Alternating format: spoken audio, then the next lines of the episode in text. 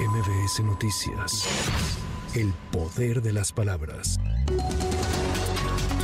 La Fiscalía General del Estado de Jalisco informó que la presidenta municipal de Cotija, Michoacán, Yolanda Sánchez Figueroa, fue privada de la libertad en el municipio de Zapopan. Los hechos ocurrieron el sábado cerca de las 7 de la noche en la colonia Jardines de la Patria. Autoridades del gobierno de Michoacán y la Fiscalía General de ese estado colaboran con sus homólogas de Jalisco en la búsqueda de la alcaldesa.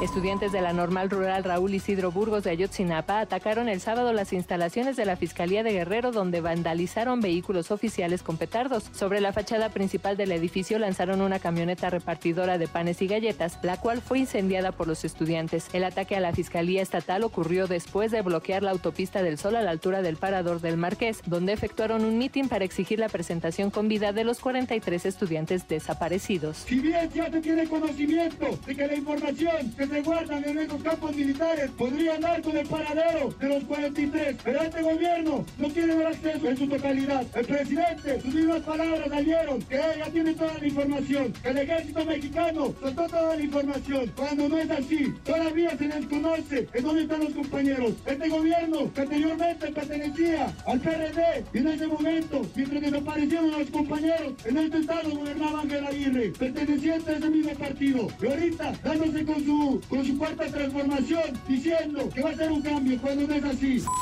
Mientras tanto, en la Ciudad de México, las madres y padres de los estudiantes desaparecidos de Ayotzinapa realizaron un evento cultural y de protesta este domingo en el hemiciclo a Juárez, donde a unas cuantas horas de cumplirse nueve años de la noche de Iguala, señalaron que esperan la nueva reunión con el gobierno federal este lunes para que se les entreguen documentos que podrían revelar el paradero de los jóvenes. La Coparmex alertó que ante la agudización de la crisis migratoria se corre el riesgo de que se frenen las actividades económicas del país y se registren pérdidas millonarias en municipios ubicados en el norte de México ante la paralización de trenes de Ferromex por la presencia excesiva de migrantes arriba de los vagones poniendo en riesgo sus vidas. Y es que por lo menos 12 mil migrantes permanecen en Ciudad Juárez esperando lograr cruzar la frontera. La Coparmex señaló que persiste el cierre temporal del Puente de las Américas, el cual ha generado pérdidas económicas diarias por 35 millones de dólares al encontrarse varados 1.500 camiones de carga.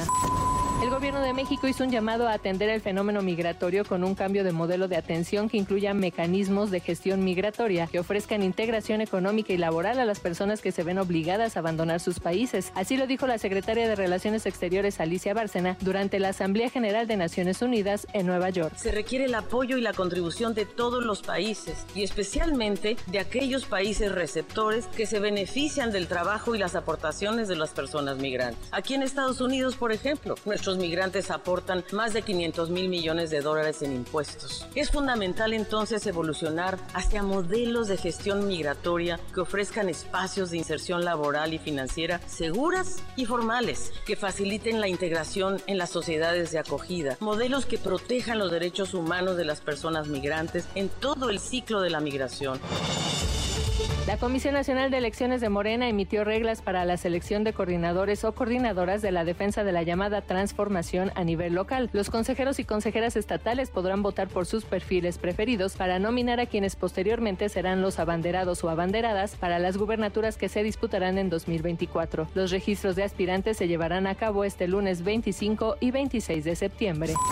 La Fiscalía General de la República advirtió que jueces de distrito y magistrados federales han actuado con parcialidad y de manera ilegal en favor del exdirector de Pemex, Emilio Lozoya. Afirmó que se han desechado diversas pruebas obtenidas con base en dos tratados internacionales que cuentan con nivel constitucional y que se aplican constantemente en acciones de colaboración con otros países que la Suprema Corte de Justicia de la Nación ha resuelto como legales.